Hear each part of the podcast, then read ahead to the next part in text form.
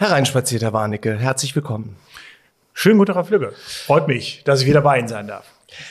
Herr Warnecke, ähm, wir haben heute einen besonderen Gast und der sitzt schon bei uns. Ähm, und ich glaube, Sie haben mir vorher verraten, Sie freuen sich besonders auf ihn. Ja, in der Tat.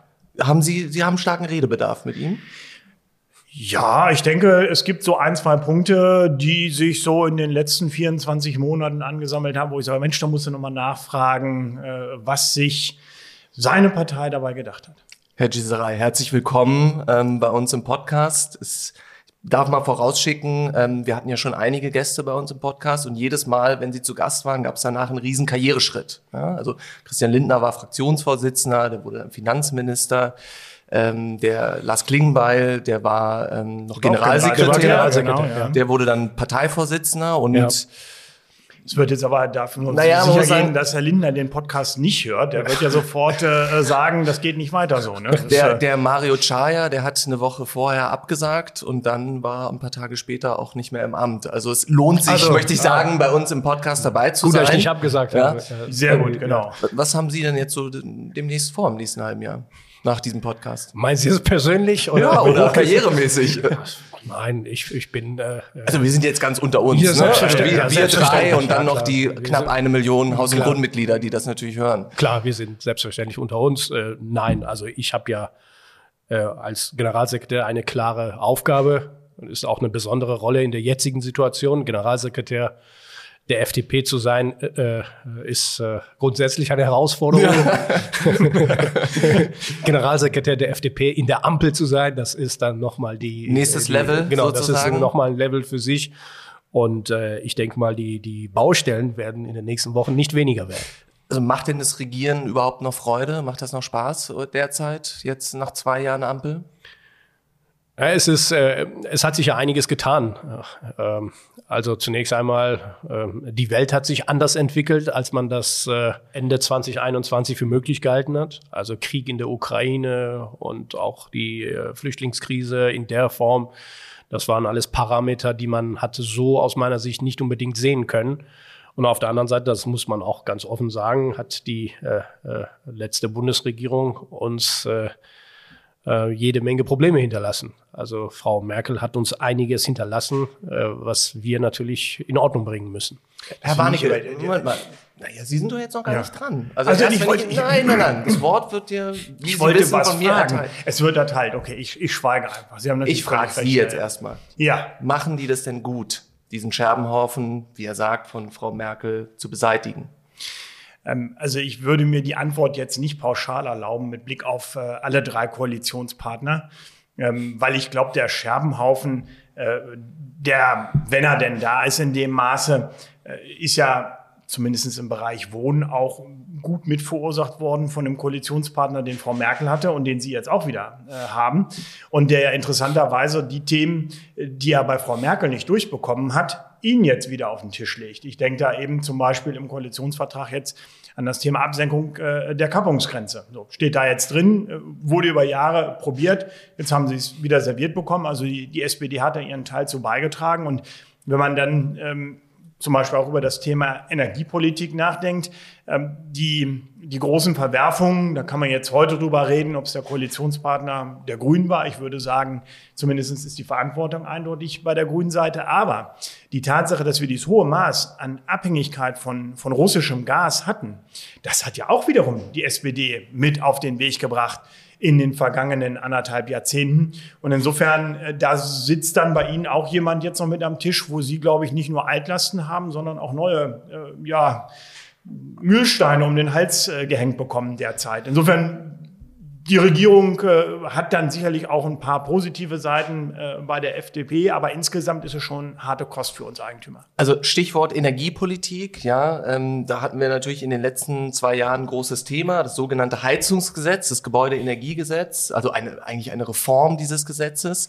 Und ähm, ich habe gesehen, die FDP-Bundestagsfraktion, die wirbt jetzt äh, mit Zeitungsanzeigen mit dem Titel Alles so schön unverändert. Also ähm, sie möchte sozusagen nochmal sagen, eigentlich ist, haben wir das Schlimmste hier verhindert und der Wähler müsste eigentlich mit der FDP sehr zufrieden sein. Spiegelt sich aber nicht in den momentanen Umfragen wieder. Wie erklären Sie sich das? Dafür gibt es viele Gründe, aber Sie haben mir jetzt speziell einmal nach dem Heizungsgesetz gefragt. Ich bin äh, heute noch davon überzeugt, dass äh, unsere Rolle ähm, beim äh, GEG, also beim Gebäudeenergiegesetz, äh, äh, die richtige Rolle war. Denn hätten wir das äh, Gesetz verabschiedet, was ursprünglich von Robert Habeck auch vorgesehen war, ähm, dann hätten wir große Probleme bekommen in diesem Land. Das Gesetz hätte, das ursprüngliche Gesetz hätte die Menschen in unserem Land wirtschaftlich und finanziell überfordert. Und wir hätten ein Gesetz gehabt, ähm, ohne Optionen auf dem Tisch. Also diese Fokussierung auf die Wärmepumpe war aus meiner Sicht von Anfang an ein großer Fehler. Und von Anfang an wurde nicht mitgedacht, dass äh, Technologieoffenheit beispielsweise hier eine Rolle spielen muss. Und natürlich das, was auch später erfolgt ist, die, die, die Verbindung dieses Gesetzes mit der äh, kommunalen Wärmeplanung. Ähm, also das sind alles Dinge gewesen, die äh, aus meiner Sicht äh, sich dann doch richtig entwickelt haben. Ja, aber, das war aber, laut, aber Sie, das aber war Sie werden Streit. ja noch nicht belohnt vom Wähler für dieses gute Gesetz, wie Sie da in der Anzeige schreiben. Es ist, äh, Vor allen Dingen, sie werden nicht von Warnecke und seinen Mitgliedern belohnt. Das ist ja eigentlich das Schlimmste. Ja, äh, er weiß ja, dass die FDP nicht alleine regiert. Es ist ja nicht eine Welt, wo die FDP die absolute Mehrheit hat. Ich meine, man kann uns ja unterstützen, damit dieser Tag kommt. Aber ähm, äh, letztendlich. Das ist mein Anspruch hier. Nicht diese langweiligen 18 Prozent, ja, sondern gleich die absolute. Schon, wenn schon, richtig. Aber Herr Warnecke, think big. So aber muss Herr Warnecke, warum, warum, warum belohnen Ihnen eine Million Haus- und Grundmitglieder nicht? Ähm, letztlich ist es natürlich so, dass das Gebäudeenergiegesetz, also erstmal Bestätigung, die Entschärfung, die von dem ursprünglichen Habeck-Entwurf äh, dann erreicht worden ist, das war natürlich die Leistung der, der FDP. Ich glaube, das war ganz klar so wahrzunehmen. Trotzdem ist es natürlich ein Gesetz, das kein privater Eigentümer jemals so geschrieben hätte. Und das ist dann natürlich auch ein Stück weit äh, etwas, was da nachwirkt. Und äh, dass man in einem politischen Betrieb eine, eine Koalition hat, dass man Kompromisse finden muss, das ist das, was, glaube ich, dieses Gesetz ganz toll widerspiegelt. Wenn man aber äh, in der Uckermark, und ich meine jetzt nicht das sicherlich gut sanierte Haus von Frau Merkel, äh, ein Haus hat, äh, das man energetisch ertüchtigen muss, um irgendwie in die Zukunft zu kommen. Und man jetzt aber feststellt, das Haus in seiner unsanierten Form hat noch nicht mal mehr einen Restwert, so dass ich es nicht mal verkaufen kann, um vielleicht 20 Kilometer weiter in der nächsten Kreisstadt in Altenheim zu ziehen. Dann ist das massiver Frust und ein riesengroßes Problem. Klar, die Abhängigkeit vom Gas hat die FDP nicht herbeigeführt. Das Gesetz hat Robert Habeck geschrieben, aber irgendwo ist man dann doch Teil der Regierung. Und das erklärt zumindest die Unzufriedenheit. Also, jetzt war ja während des Wahlkampfs der FDP, äh, hieß, also war Transformation ja ein positiv besetztes Wort. Ne? Also warten wir nicht länger, war so, ne, war, glaube ich, der Wahlkampfslogan. Jetzt steht über dieser Anzeige alles so schön unverändert. Ne? Also wir bewahren uns sozusagen das, was, was, ähm, was so schön ist wo geht denn jetzt die FDP hin? So weiter innovative Fortschrittspartei oder dann doch Bewahrung, Konservieren des Status quo? Na, politisch betrachtet sowohl als auch. Äh, konservative Elemente, es gibt, äh, gibt es selbstverständlich bei uns ja auch äh, konservativ-liberale Ansätze. Es gibt ja äh, äh, sehr viel, was in diesem Land richtig ist und gut ist und was wir uns äh, bewahren sollten, bewahren müssen. Auf der anderen Seite müssen wir natürlich uns äh, weiterentwickeln äh, in diesem Land. Äh, Transformation ist, äh, also ich würde sagen, da gibt es gar keine Alternative dazu. Ähm, äh, wir wollen äh, ähm, auch bei den sogenannten Zukunftsthemen, ob jetzt Digitalisierung oder KI, da wollen wir in den letzten, nächsten Jahren auch vorne mitspielen. Ähm, und im Moment ist es nicht so, wenn Sie sich beispielsweise auch das Thema Digitalisierung anschauen, ist es jetzt nicht so, dass wir ähm, äh, ganz, ganz weit vorne liegen, sondern da besteht noch Handlungsbedarf Allerdings, äh, in ja. Deutschland. Und äh, noch eine andere Sache, wenn Sie sich die wirtschaftliche Entwicklung in Europa oder auf der Welt anschauen, ähm, oder andere G7-Staaten anschauen, die sind in der Regel aus der Krise besser rausgekommen als wir. Und äh, dafür gibt es Gründe. Und äh, da müssen wir rein, ran. Also wir müssen das alles jetzt dafür tun, damit beispielsweise die der Standort wieder gestärkt wird, die Wettbewerbsfähigkeit ähm, der deutschen Wirtschaft verbessert wird. Wir müssen dafür sorgen, dass private Investitionen wieder attraktiv sind in diesem Land. Also da haben wir noch jede Menge Hausaufgaben vor uns. Vor uns. Wir sind nach wie vor ein Hochsteuerland, wenn man sich die, den OSZE-Vergleich anschaut. Also die Belastung für Menschen, für Betriebe, für Unternehmen, die sind in Deutschland nach wie vor außerordentlich hoch. Also wir haben jede Menge Hausaufgaben. Alle Aber weniger einnehmen wäre derzeit auch ein Problem, so wie es. Nee, der, der, deutsche Staat, der deutsche Staat hat keine Einnahmeprobleme in Deutschland sind äh, die Ausgaben äh, das große Problem. Also ähm, da wird auch die Konsolidierung des Haushaltes, des Staatshaushaltes eine zentrale Frage sein. Wo machen Sie denn da jetzt mit bei der Transformation? Na, wir sind ja mitten dabei. Also die, äh, das, der Ruf der Immobilieneigentümer ist ja wesentlich schlechter als die Realität. Wir sehen, dass modernisiert wird.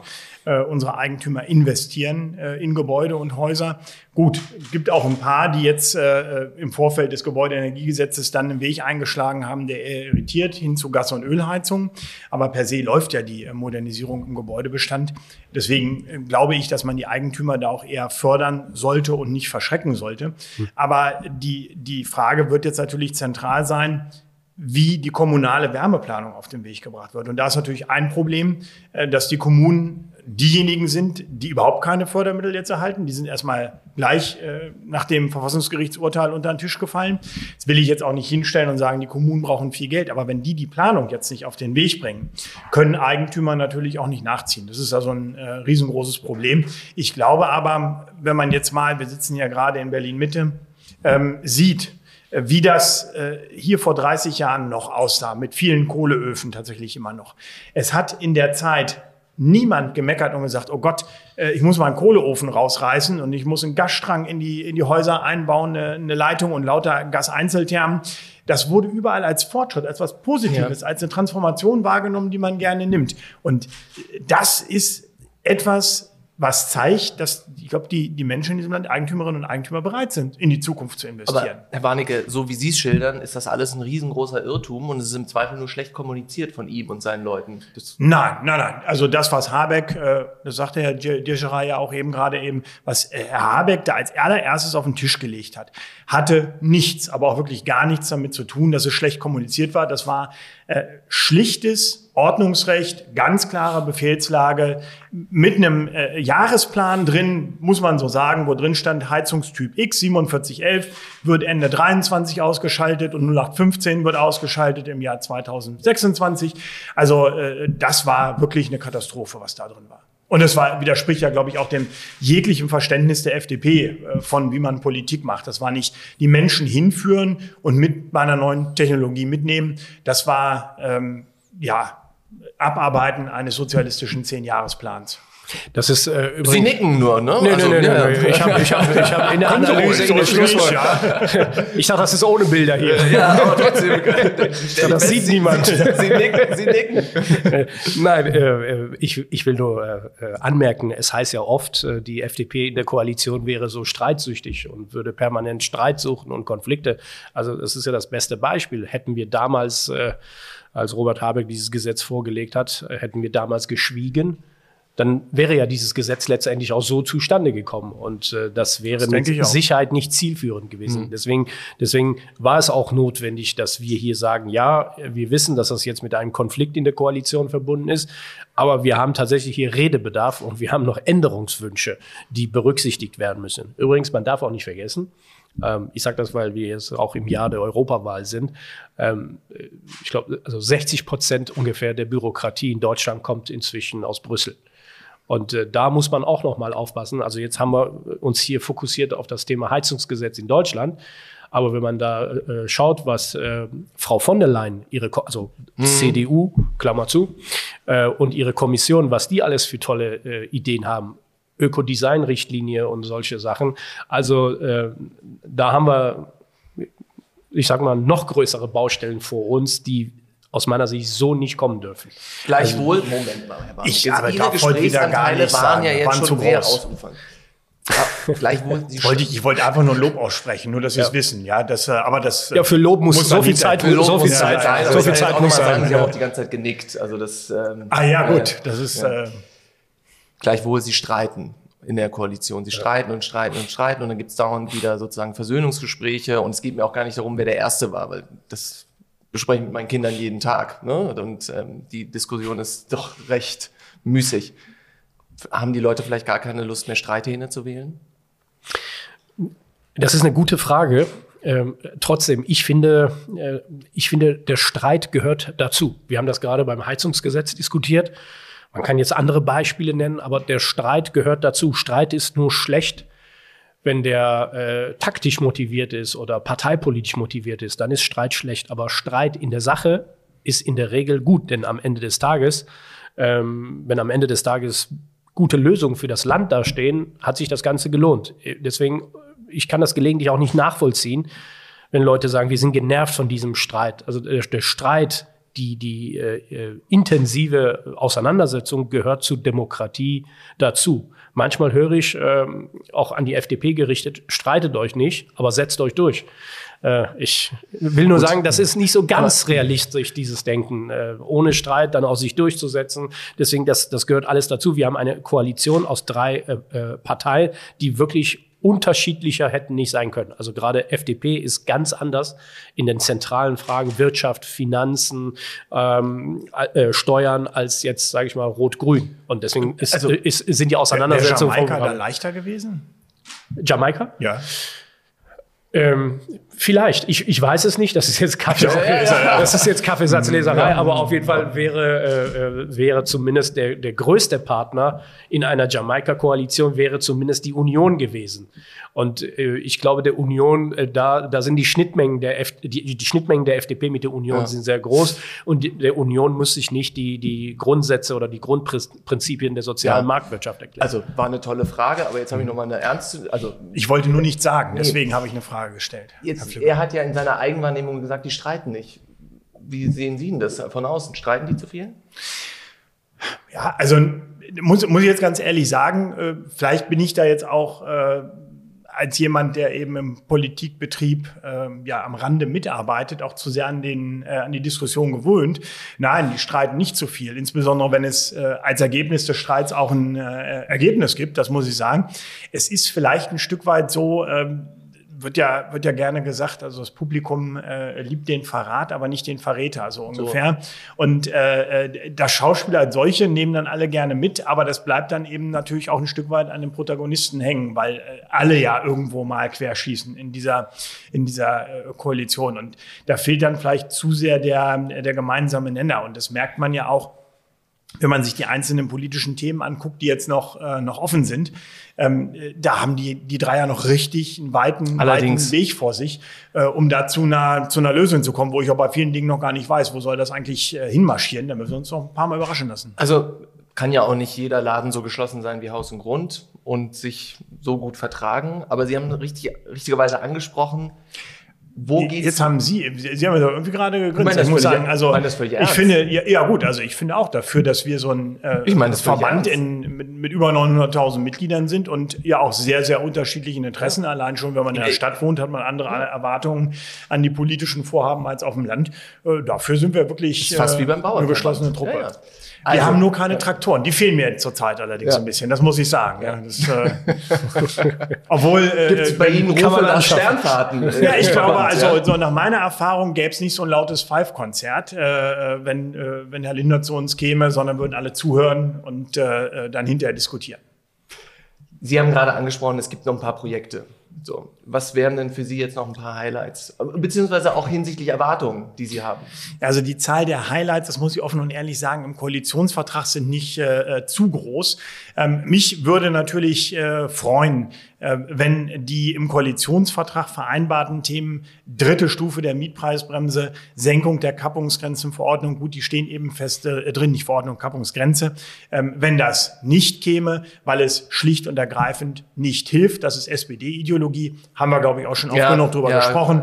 Ähm, äh, ja. Das wäre also schlicht und ergreifend ein Wunsch, der nicht käme. Aber was mich natürlich sehr interessieren würde, äh, ob die Koalition es doch noch ein bisschen mehr schafft, ähm, die Situation für junge Menschen zu verbessern mit der Blick auf die Bildung von Wohnungseigentum. Wir haben ja zum ersten Mal in der Geschichte der Bundesrepublik Deutschland die Situation, dass die Wohneigentumsquote in den letzten Jahren rapide abgesunken ist, weil ganz viele Menschen kein neues Wohneigentum bilden konnten, weil es zum Schluss der Niedrigzinsphase zu teuer war.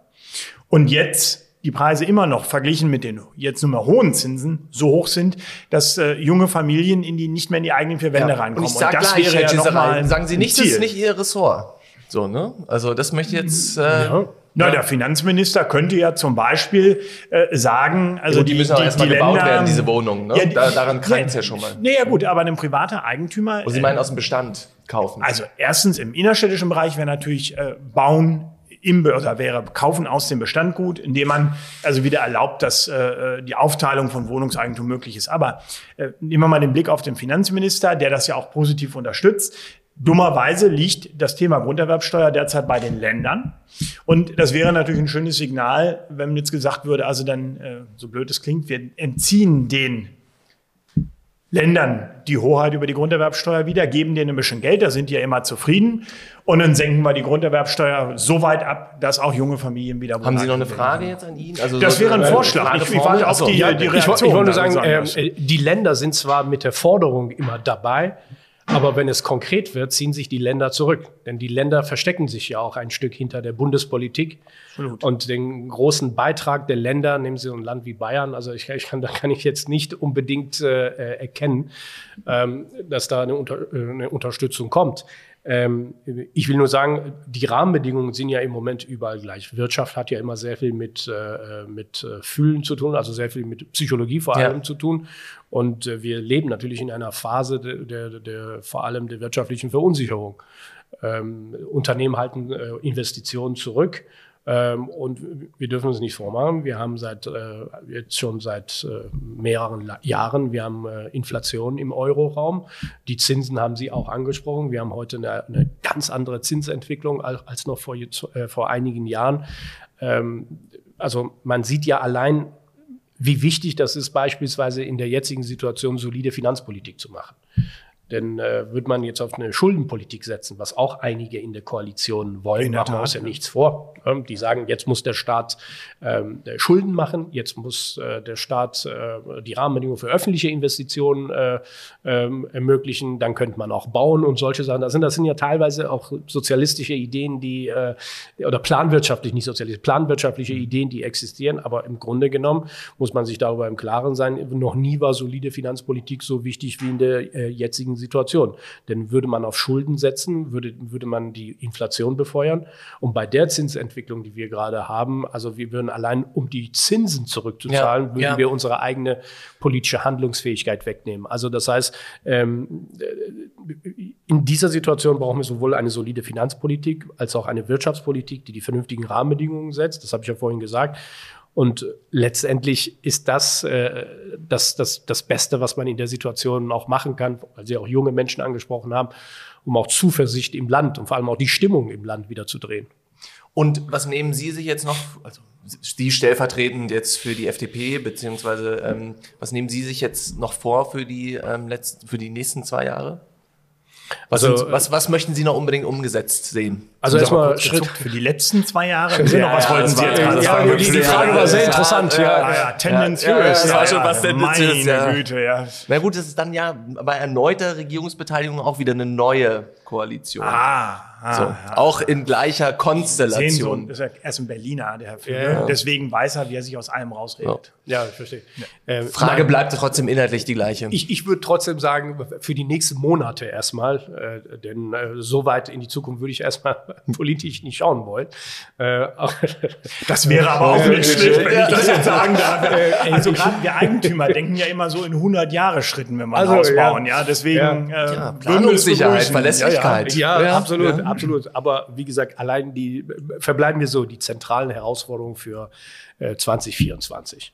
Also das sind die Rahmenbedingungen, die ich angesprochen habe. Da, also die, die wirtschaftliche Entwicklung ist, ist, ist das A und O. Wenn wir die wirtschaftliche Entwicklung in diesem Land nicht wieder hinbekommen, dann braucht man die anderen Debatten gar nicht zu führen. Sie Wie, haben vorhin, Sie so eine Art Feuerlöscher? Na, Sie, haben, Sie haben ja vorhin nach der Transformation mhm. gefragt. Also wer, wer ökologische Transformation will, wer ähm, äh, funktionierende soziale Sicherungssysteme will, ähm, der muss erstmal dafür sorgen, dass äh, die Wirtschaft in diesem Land wieder vernünftig arbeiten kann. Also das, was viele in der Politik vergessen haben, hat mir mal gesagt, es muss erst erwirtschaftet werden, bevor überhaupt verteilt werden kann. Also die Rahmenbedingungen für das Erwirtschaften, für das Wirtschaften, die müssen in diesem Jahr besser werden. Und sowohl in Deutschland als auch auf äh, europäischer Ebene. Das müssen wir rasch machen. Daneben gibt es auch übrigens auch Themen handelspolitischer Natur, äh, außen- und sicherheitspolitischer Natur. Wir wissen nicht, was Ende dieses Jahres beziehungsweise Anfang nächsten Jahres aus Amerika auf uns zukommen könnte.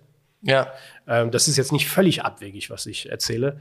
Ähm, ein, eine veränderte politische Konstellation in Amerika kann gravierende Folgen haben für, das, äh, für die Politik in Deutschland und Politik in Europa. Und mein Eindruck ist, wir sind derzeit auf diese Frage strategisch gar nicht vorbereitet.